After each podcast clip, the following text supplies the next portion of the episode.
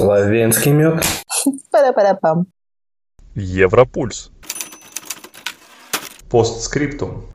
Всем привет! Это второй выпуск подкаста «Европульс. Постскриптум», где мы обсуждаем самые интересные материалы Европульса с их авторами. И сегодня мы будем обсуждать э, несколько публикаций, связанных со Словенией. Поговорим о славянской кухне, культуре и о том, каково это быть в гостях в посольстве. С нами на связи автор текста Юлия Шестакова и автор видео Дмитрий Тунчарадзе. Я Ксения Болохова. Ребята, привет! Привет! Привет! Вы были в гостях в посольстве Словении в Москве. Как э, вам показалось посольство и чувствовали ли вы себя не на территории Российской Федерации? Uh, ну, давайте тогда я начну, раз, uh, раз мое имя прозвучало первым. Uh, такого чувства, если честно, не было. Возможно, потому что как бы оно находится на Малой Дмитровке, там э, зданий исторических на самом деле не так уж и много осталось, как могло бы быть. Вот, но они все памятники архитектуры, как раз посольство Словении находится в одном из таких зданий, это особняк Алексеевых. Получается, что э, посольство Словении, так как это архитектурный памятник, они не могут его переделать. В принципе, как бы посольство там разве что разместило свои предметы интерьера, там столы, шторы, горшки с цветами.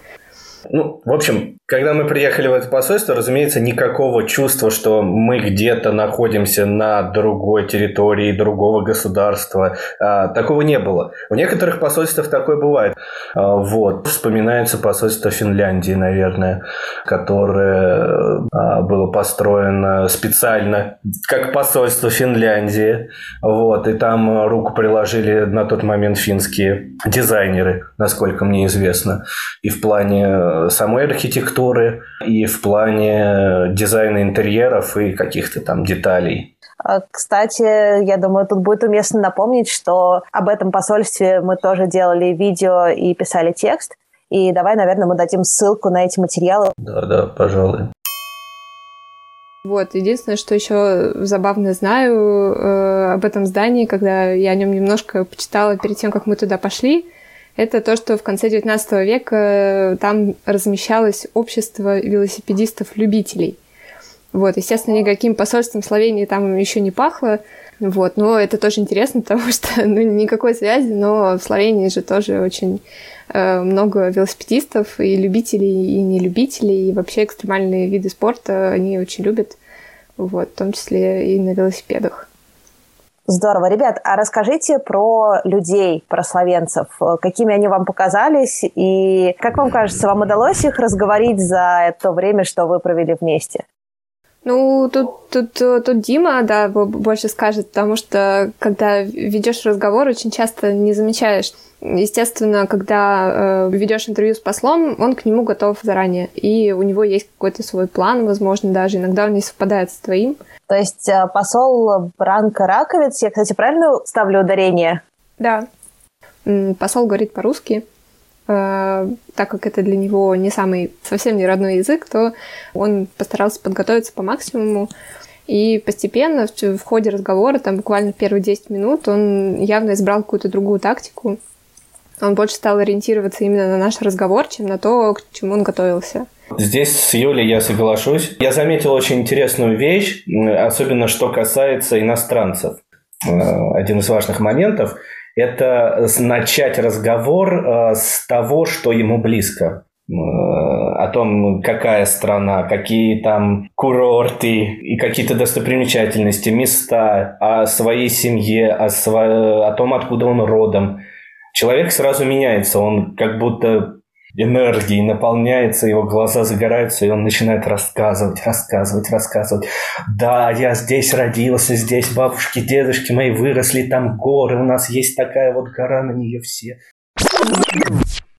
Nepisano правило у нас есть, что словенец как минимум один раз в жизни должен подняться на три глав. Отлично. А вы поднимались на три глав? Да, конечно, конечно. Сколько раз? Не знаю, несколько раз. Я думаю, любой посол, э, ну, так скажем, должен быть э, фанатом своей страны. Угу, угу. А вот еще, э, Юля, у тебя, по-моему, это было. Ты пишешь, что вы послу рассказали новость про его родной город, который он не знал. Можешь рассказать про этот эпизод поподробнее? Э, да, ну, это наша новость, это заметка про экспериментальное приложение «Умный район», который э, внедрили в пригородах Краня, столица родного региона, посла. И Получается, приложение это так устроено, что там на одной платформе собраны данные о движении там, транспорта, потреблении электричества и воды, э, загруженности дорог и велодорожек в том числе, о том, какой воздух, ну, в общем, обо всем, что касается города, в одном приложении это можно отследить. И там даже очень интересно у нас написано, что есть даже данные о передвижениях грызунов по тоннелям, вот, и где проложены электропровода, тоже такие данные есть. Но э, у нас на сайте это все описано скорее о том, как это работает, и хотелось бы узнать из первых рук, насколько этим удобно пользоваться. И, ну, я считаю, что в данном моменте как бы выбор оказался неудачным, потому что посол действительно уже три года не живет в кране, и знать этого, ну, просто не мог, разве что с чужих слов. Э, я там тоже не живу в своем родном городе, и каждый раз, когда я туда приезжаю, там происходит что-то новое, и уже даже сложно уследить. Ребят, вы уже несколько раз э, упоминали, что посол говорил в интервью на русском языке. Мне, как стороннему человеку, кажется, что славянский язык, да, славянской группы, э, русский, славянский, наверное, они должны быть в общем и целом похожи, и как-то более-менее легко можно понять, э, что говорит человек на другом языке. Это не так? На самом деле посол настолько приятный собеседник оказался. Да, действительно, может, может что-то непонятно. Есть какие-то вот другие слова, вроде ты по смыслу понимаешь, что это, но они звучат как-то необычно. А, ну, в данном случае, да, вот э, там адреналинские виды спорта, да, вот он об этом рассказал. Мы такие, прикольно. Потом он назвал цвет рек, которые находится на одном из курортов. Э, цвет туркуаз. Ну, это понятно, но ага. те, кто как бы разбирается в цветах, те, кто понимает, что знают, что это бирюзовый, в принципе... Или, да, или генерации, например, что или плане, генерации, да, поколение. Да, поколение. Вот, то есть как бы ты понимаешь, что значат эти слова, да, но они звучат немного, не немного, а достаточно иначе. Э, мы со славянским языком входим все-таки в разные подгруппы, то есть славянский это южнославянский, если не ошибаюсь, а мы это восточнославянский. У нас очень много похожих слов и очень много в то же время слов, которые только кажутся похожими. Э, я могу привести несколько примеров. Э, позор — это внимание, упокоенец — это пенсионер. И, соответственно, пенсия — это покойно. Или как-то похожим образом. А паспорт — это потний лист. Ну, в общем, ничего общего. И, если честно, я вот лично теряюсь всегда, когда слышу славянские языки, потому что мозг автоматически готовится сразу воспринимать что-то, что ему будет предельно понятно, и не получает ничего подобного. Я вот лично могу и разве что что-то прочитать, и да, это будет чуть более понятно, чем, чем если кто-то со мной начнет говорить на славянском или польском или чешском. В общем, если вы хотите выучить быстрый язык и не слишком напрягаться, славянский – это не ваш выбор. Ой, нет, да, мне кажется, не стоит. Э, э, ну, э, есть, конечно, мега-полиглоты, но каша в голове, мне кажется, им гарантирована просто. A tudi, ko gledamo naprej, ne smemo pozabiti, da štejejo tudi stopinje, ki jih puščamo за собой. Да, такое чувство, знаешь, вот э, кто-нибудь из вас играл когда-нибудь в Sims, вот они разговаривают на определенном языке Симлиша. Он вроде английский, но там вообще ничего не понятно. Вот точно так же для нас, наверное, такие языки. Смысл скользает. Слушай, кстати, про литературный язык. В самом начале статьи ты пишешь про общенациональный славянский праздник на смерть поэта. Почему, почему на смерть и что за поэт? Расскажи пару слов об этом. Поэт э, Франца Прешерн действительно один из самых важных персон вообще в славянской истории. Э, в славянской истории независимости, даже, наверное, так можно сказать, потому что он э, очень много писал про любовь к Отечеству, например. Ну, я тоже думала об этом, типа, почему, почему смерть поэта? Вот, и почему-то этот Вопрос мне не пришел, как всегда, вовремя в голову в тот момент, когда я могла спросить у Бранка Раковицы, но, к сожалению, да, так бывает, и я осталась мучиться Угу. Вот то, что вы говорите, что страна уникальная, а, мне кажется, что все равно для нас сложно понять, вот Словения – это что-то. А в многих европейских странах, согласитесь, есть какие-то представления, чем они отличаются от других стран Европы, а может быть и мира. А про Словению вот у меня не вскакивает сразу какой-то четкой ассоциации. А у вас, скажите, была ли такая ассоциация до визита в посольство?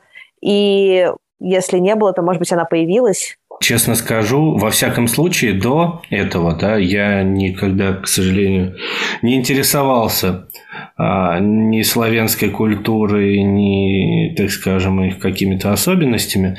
То, что можно вспомнить? Ну, не знаю, разве что какую-нибудь там э, фирму, которая производит бытовую технику, горенье. Вот. Очень известная, между прочим.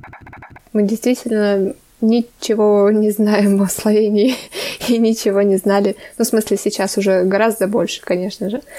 Что четко ассоциируется с ней, это мед, э, славянский пчеловод Антон Янша. Очень любил пчел, очень любил мед, очень любил за этим всем наблюдать. И он написал труды, которые касались, например, разведения пчел, касались того, как э, они ведут себя, как они роятся, как они живут, как можно их поместить в улей, так, чтобы им было тоже хорошо, и они при этом давали много меда. Э, я бы сказала, что современное пчеловодчество, сколько я поняла, это именно его заслуга. Другая ассоциация со Словенией — это э, курорты. То есть, э, как и посол тоже говорил, и тоже некоторые наши коллеги говорят, что есть такие отдельные какие-то группы туристов, которые так любят Словению, постоянно туда ездят, потому что, ну, действительно, есть за что. Об этом тоже у нас можно в статьях почитать. Мы очень подробно это описали. Э, Словению я хотела только потому, что я год прожила в Австрии, она там граничила э, со Словенией, и все туда постоянно ездили, и очень тоже хотелось, но никак не получалось. Ну, с одной стороны, нельзя объять необъятное, с другой стороны, раз уж идет в руки такая тема, почему бы ее не изучить? Да, льется медом. Медом, точно. Последний вопрос. Я знаю, что вы не только разговаривали с послом, но вас там еще и угощали. А, я так понимаю, что без меда не обошлось. Что еще едят словенцы? И самое главное, вот что бы вы посоветовали а, попробовать, чтобы понять э, особенности славянской кухни? Может, еще словенцы едят хлеб. Я думаю, что, что Диме так весело, потому что на самом деле завтрак, э, он чем и хорош, тем, что он очень скромный, и, собственно, это и хотели словенцы нам показать, что, опять же, то, что мы говорили о том, что мы не знаем вообще ничего о Словении, не знали до того, как мы начали готовить э, все эти материалы к выпуску, в этом вся вообще, мне кажется, прелесть Словении в том, что у них, как посол сказал, никогда не будет массового туризма. У них завтрак — это хлеб с маслом и мед? Ну, это, это неверно. Они как бы даже подчеркнули, что это не типичный славянский завтрак, это традиционный славянский завтрак.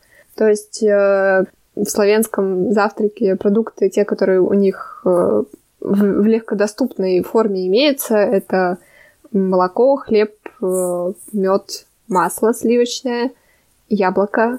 У них концепция завтрак должен быть максимально простым, да, он должен состоять из продуктов, которые легко э, купить, пойти, грубо говоря, выйти в магазин, да, в ближайший и все это купить. И самое главное, то, что это полезно э, и питательно. Признайтесь, вы после того, как сходили, делали когда-нибудь себе завтрак по-словенски? А, ну, разве что из концепции это почти каждый день, да. Но надо сказать, что вот мед, который мы там попробовали, это полнейший эксклюзив, так как Словения, опять же, маленькая страна, и все, что она производит, оно остается внутри страны. Вот, и получается, что э, славянского меда попробовать просто так не получится. вот, так что у нас была совершенно уникальная возможность, которой мы с радостью воспользовались. Вот, то же самое касается и славянских вин, славянской соли, славянской воды э, донат магниевый, который вроде как и продается здесь, но я на сто процентов уверена, что чтобы попробовать донат, нужно ехать в Словению. Или в Венгрию. Или в Венгрию, да. Там есть водичка такая прекрасная, она называется каньёб. Она тоже магниевая? Да. Прекрасно вообще. Ну, в общем, эм, так сказать, маленькость э, Словении — это ее, на мой взгляд, главный плюс. Э, и такого мало где найдешь. Класс, ребят, спасибо. Я думаю, что мы закинули такую интересную удочку, и, возможно, любители эксклюзива захотят познакомиться со Словенией поближе и смогут это сделать на нашем сайте, а также в наших социальных сетях. А я напоминаю, что с вами был подкаст Европульс Постскриптум и я его ведущая Ксения Полохова. И сегодня мы беседовали с авторами э, текстов и видео о Словении Юлией Шестаковой и Димой Джинчарадзе. Ребят, спасибо. Спасибо. Пока.